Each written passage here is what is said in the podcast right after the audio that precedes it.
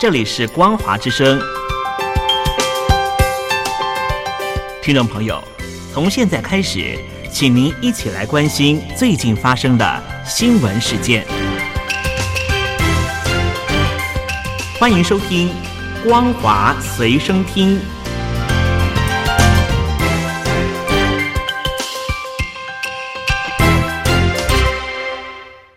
大陆的听众朋友，您好，欢迎您收听这节《光华随身听》，我是东山林。美国、日本、印度和澳洲的外交部部长在十八号举行的电话会议，美国国务院会后发表声明指出，四国外长重申每年至少要举行一次会议的承诺，期待四方安全会谈，深化四国在气候变迁以及新冠状病毒肺炎疫情方面的合作，支持东南亚国协的中心地位，也愿意推进。自由与开放的印度洋太平洋的愿景，包括支持航行自由，强烈反对试图以武力片面改变现状，也希望缅甸必须要迅速的回归民主。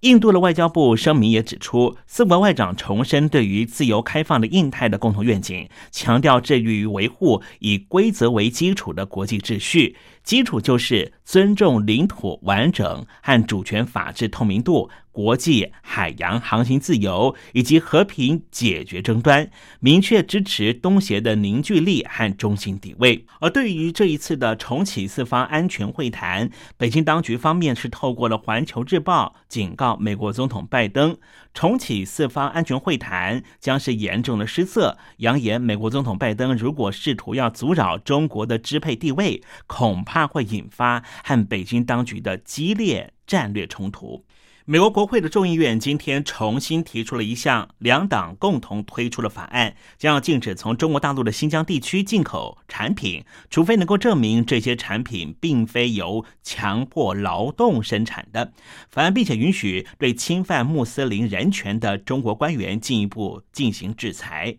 众议院在去年九月以四百零六票赞成、三票反对压倒性的票数通过了《防止维吾尔人强迫劳动法案》，而今天的提案是更新版本，类似于参议院上月重提的版本。这项法案将授权美国总统针对于负责新疆维吾尔族或是其他穆斯林劳动人口贩运的人进行制裁。而另一方面，新疆是棉花和棉制品的全世界的主要生产地。换句话说，这个法案通过之后，如果新疆的棉花和棉制品是非法去奴役了维吾尔族人或是穆斯林的劳动人口的话，就没有办法进口到美国了。浙江有一间电影院发生了一起多人送医的事故，一家影厅内六十三个人因为一氧化碳中毒出现集体倒地、头昏、呕吐、身体不适的症状。消息传出之后，立刻引起讨论。当局表示说，已经勒令这家电影院停业，目前正在调查事情的缘由。事情是发生在礼拜四的晚上六点多，在浙江的东阳市一间叫做新天地的电影院。一家影厅里面全数六十三个人在观赏电影过程集体倒地、头昏、呕吐。根据流出来的画面显示，有民众是瘫软在地上，周遭有人员紧张的指示撤离搬运患者，甚至有人快要失去意识昏厥过去。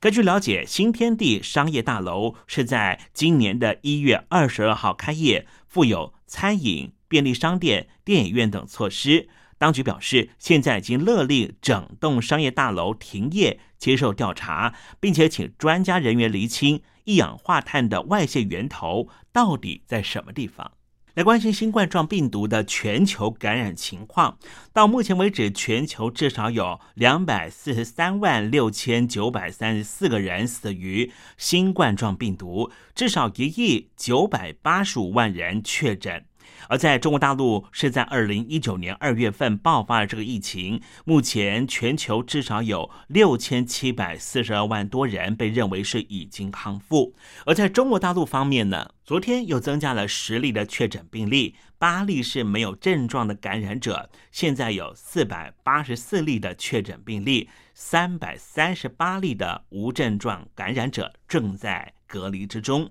新增加的十个病例。包含了上海的七个病例，天津两例，湖南一例，新增加的无症状感染者八例，全部都是境外的输入病例。新冠状病毒肺炎疫情已经爆发了一年多，但到目前为止仍旧没办法找到病毒源头。但中国大陆呢，不断暗示病毒是从其他国家传入中国大陆。世界卫生组织的专家目前已经把病头的源头范围缩小，把焦点放在华南海鲜市场所贩售的鼬獾和兔子身上。而这新冠状病毒也导致于美国的平均寿命减少了一年。根据美国疾病管制及预防中心的初步估计，二零二零年上半年美国人预期的寿命减少一年，这是从二次世界大战以来的最大降幅，而且是处于二零零六年以来的新低纪录。目前美国人的平均的预期寿命是七十七点八岁，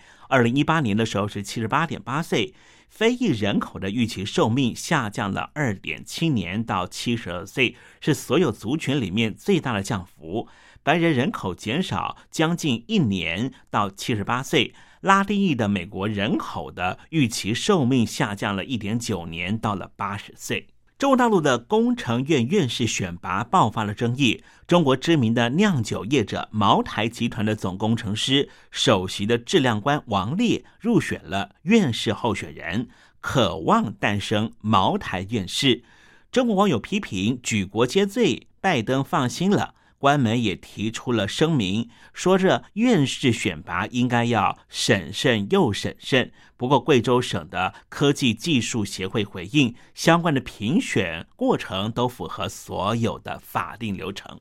去年因为反美而鼓吹中国大陆应该要放核弹把整个地球炸掉的中国大陆的在野大国师赵胜业遭逢车祸。他在微博上面释出消息，自曝捡回了一条命。消息曝光，让很多中国大陆网友直呼，好像报应来了。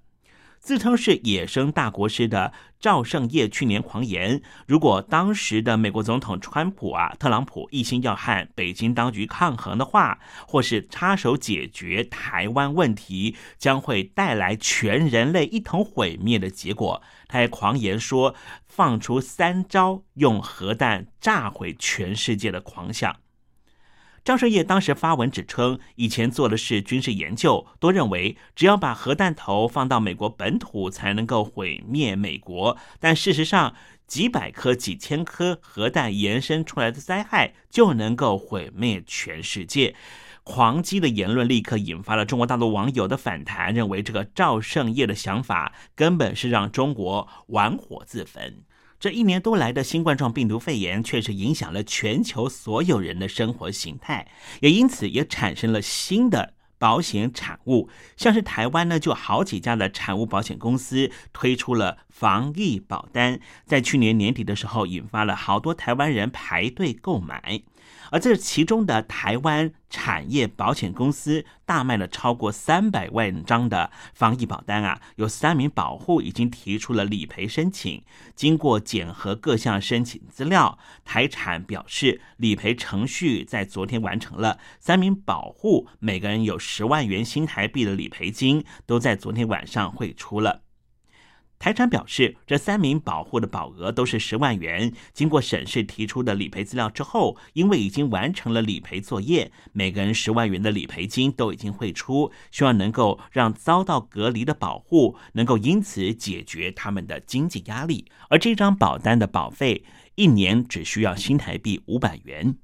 美国前任总统特朗普和中国大打关税战，而现在美国总统拜登则宣称要先进行审查，才决定是否要维持对于中国的关税。美国的财政部部长耶伦接受专访的时候表示，美国将会暂时维持特朗普政府对于中国的征收关税的做法。被问到特朗普政府的关税战是否有效？叶伦犹豫之后表示，要做更多的研究才能够做最后的评估。以上新闻由东山林编辑播报，感谢您的收听。